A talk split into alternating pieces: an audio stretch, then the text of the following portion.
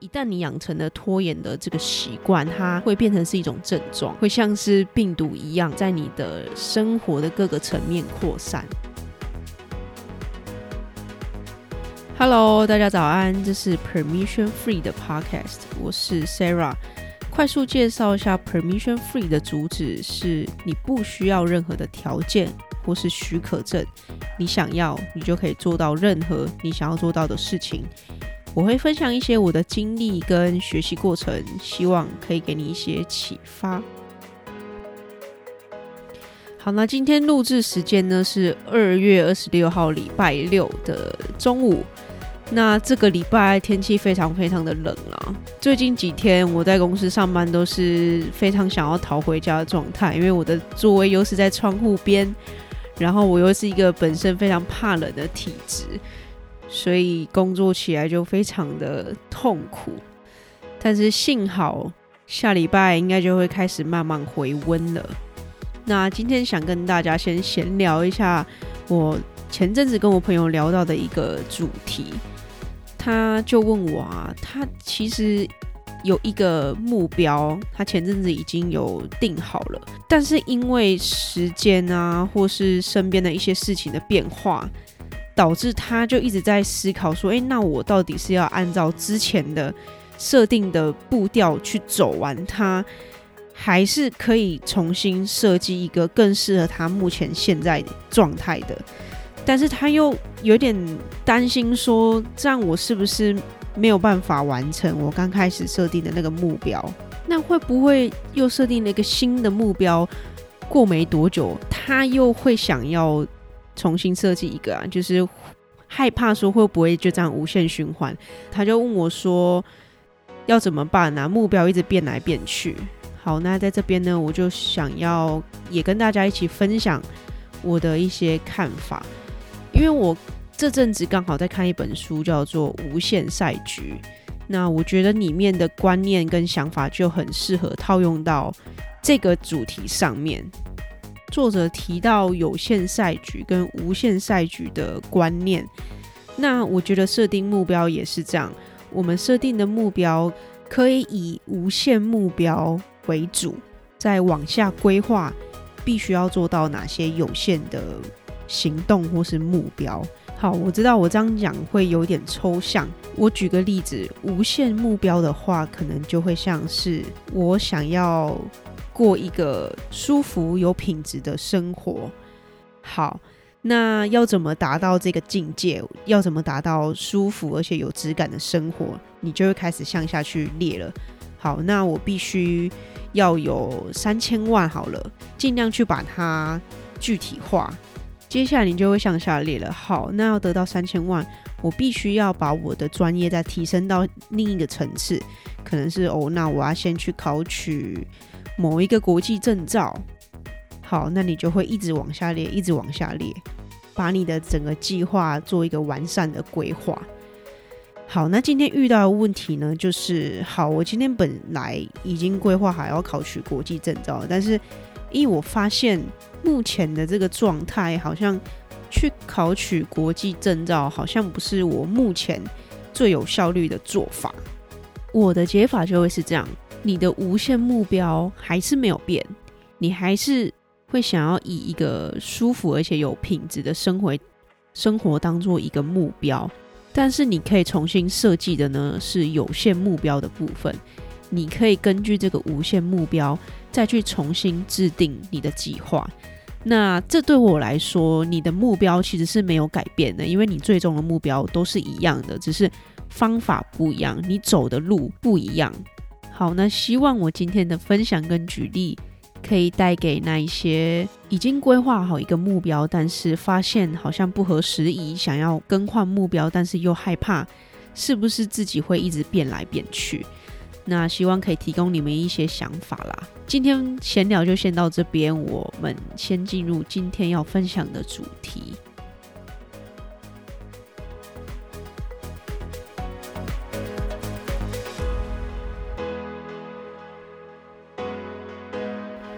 今天要跟大家分享的主题呢，是摆脱拖延症的五个方法。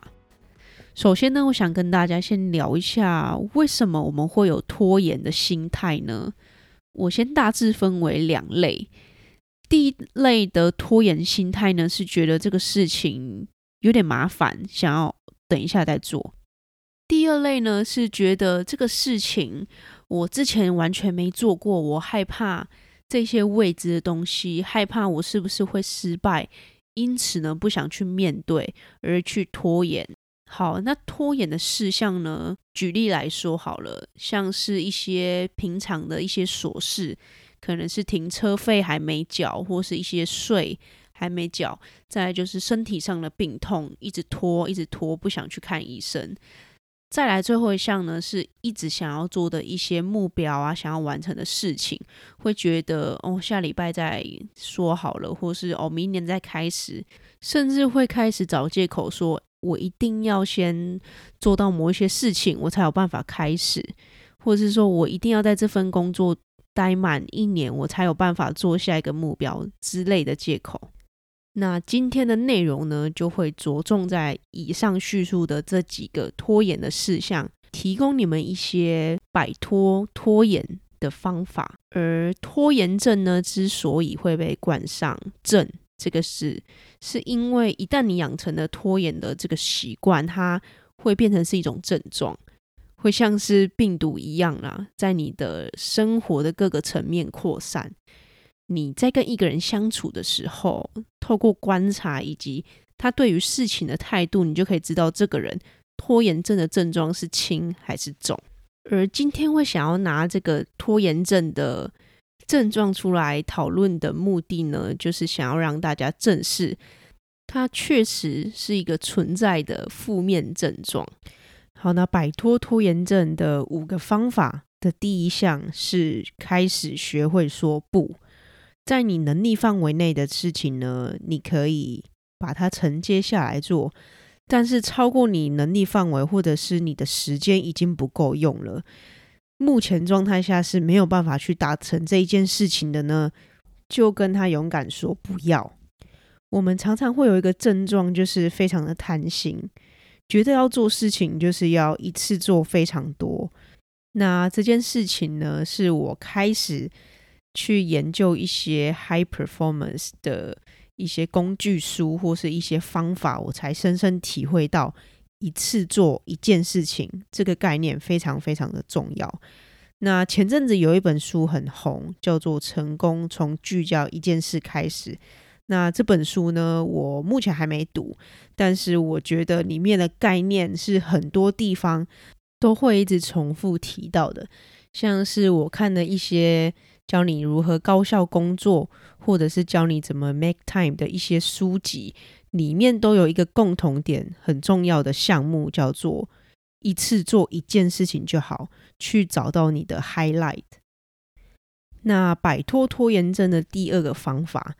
就是先事先安排周计划，或是在前一天就安排好你明天要做的事项，将需要做决策的事情先完成，在你脑袋清楚的时候先完成。学习养成一个好习惯，就是事先安排你的行程。在这边呢，我想要非常推荐一个方法，叫做子弹笔记 （Bullet Journal）。前阵子也是蛮火红的一个笔记方法啦。那我自己有曾经尝试使用过，然后我觉得效果非常非常的好。我之所以会说它的效果非常非常好呢，是因为我发现我开始使用这个子弹笔记方法的时候，我拖延症的症状减轻非常非常的多。基本上一些很琐碎。可能我平常会很容易去拖延的一些东西，我发现我的达成率很高。好，那我在这边就先简单介绍一下子弹笔记。子弹笔记呢，它主要会分成几个部分，一个就是 future log，再来会分成 monthly log、weekly log，再来是 daily log。先从 future log 来说好了，比如现在是二零二二年的二月嘛。那我可能预计好好未来某一天，我想要去日本玩个四天五夜，不是五天四夜。那我就会把去日本玩的这个行程呢，放在 Future Log，因为它的时间不不确定，那它是未来我会做的事情，我就会放在 Future Log。那再就是，如果它的事项，这个事项是有月份的，可能我是哦，今年四月的时候要去看牙医，那这个看牙医的事项我就会放在 Monthly Log 里面，那会是在四月的 Monthly Log。接下来呢是 Weekly Log，在每一周的开始之前，我就会翻开我的二零二二年二月的 Monthly Log，看还有哪些事项是还没完成的，我就会把它 assign 到下一周 Weekly Log 的内容里面。接下来是子弹笔记最细致的一个时间点，就是 Daily Log。那这个概念跟前面一样，我在每一天的晚上，我就会。去规划我隔一天的 daily log 的行程是什么？那这边的话就会开始把待办事项做一个比较清楚的规划。可能这件事情我要在早上做，或是在什么事情之后做，会安排一个比较详细的时间点。那听到这边，你可以发现子弹笔记它的精神呢，就是你一旦接到了一个任务，或是想到一件事情的话。你不用马上把它塞到你的待办事项，你可以先大略的给他一个时间点，可能是未来下个月要做的，或是下礼拜要做的，甚至是明天要做的，先给他一个时间点。那细致的规划呢，就等每周或者是每天到来的时候，再去仔细的去安排你所整理的所有的待办事项跟要做的一些事情。那在这边我。是非常粗略的介绍啦。那子弹笔记它还有很多不一样的小重点，跟一些使用的诀窍之类的。那我会在节目底下呢放上一些子弹笔记相关的介绍跟方法，有兴趣的朋友呢可以尝试去看这些资讯，那尝试去使用看看，因为这是我曾经使用过非常好用的一个方法，所以在这边也推荐给你。接下来摆脱拖延症的第三个方法呢，是如果你拖延的项目是一个比较大的目标，是你一直想做的东西，但是却一直去延后它，那我推荐的方法呢，就是 SMARTER 的目标设定法，把你想做的这个目标先按照 SMARTER S M A R T。E R 这几个步骤呢，把内容做一个详细的规划。那 Smarter 的目标设定法呢，我在 EP 负二定定目标的七个步骤里面呢，有详细的介绍这七个步骤的内容，跟你可以怎么样去设置。所以呢，在这边我就不赘述这个 Smarter 的目标设定法了，我也会把。EP 负二的节目连接放在底下，有兴趣的朋友呢，可以花个十五到二十分钟再回去聆听这一集的内容。好的，那摆脱拖延症的第四个方法呢，就是使用 Eisenhower Matrix 这个方法。那这个方法我前面几集也有提到过啦，它的内容呢，就是把你的待办事项跟要做的任务分成四个不一样的象限。第一个紧急及重要的事情优先做，第二个不紧急但重要的事情安排一个时段去做，第三个紧急但不重要的事情尝试能不能委托给其他人帮你做，最后是不紧急也不重要的事情就说不，尽量不要去做。那这个方法呢，在安排你的日行程或是周行程的时候，可以搭配这个方法去使用。先去辨别你所接到的这个任务的紧急性或是它的重要性，再去根据它的紧急性跟重要性去做一个安排。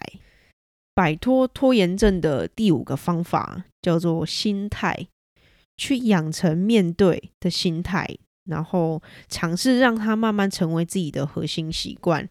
如果是必须得做而且正确的事情呢，就不要一直去多做延伸、多做想象，去吓自己。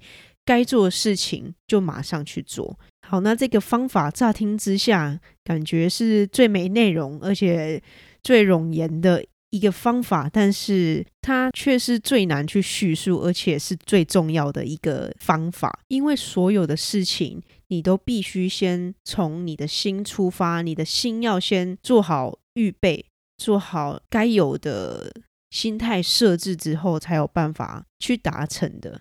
那也分享一下我前阵子看完的一本书，叫做《思考致富》，英文呢是 Think and Grow Rich。它里面有提到一个名词，叫做 Infinity Intelligence，中文翻译呢是无上智慧。那我觉得这个东西是里面最玄，而且最难去形容，最难去透过讲述让你学习的东西。所以我觉得在第五点，养成面对的这个心态，这个 mindset，就有点像这个概念。就是他必须透过你自己亲身去体会、去经历、去感受之后，才能慢慢体悟得到的一个东西。那这也是之所以为什么我在节目中常常鼓励大家亲身去尝试、去体会，然后透过时间慢慢成长、去学习。而且真的没有一个东西是一触可及，或者呢是说跟着步骤、跟着这个地图走。做完了，你就可以得到的。所有的事情呢，都是必须用心去感受、去体会，不然你学到的都只会是皮毛而已。好啦，那今天的语重心长好像有点多。今天呢的内容跟你分享了摆脱拖延症的五个方法，分别呢是：第一点，学会说不；第二点，事先安排你的行程；第三点。是，如果是一直想做的目标，可以尝试使用 SMARTER 目标设定法。第四点是 Eisenhower Matrix，将你的待办事项分成四个象限，根据紧急跟重要的优先顺序去做安排。第五点呢是 Mindset，养成面对的心态。那这集节目就到这边结束，再次非常感谢每一位听完这集内容的你们。我想告诉你们，渴望进步且愿意尝试，就是非常棒的第一步了。而我也还在学习的路上，希望今天的内容有带给你一些不一样的灵感跟启发。请留言让我知道。留言之后呢，也请跨出那一小小步的行动。学习跟成长需要练习，而我也还有好多的内容想要跟你们分享。我们就下周一早上六点再见，拜。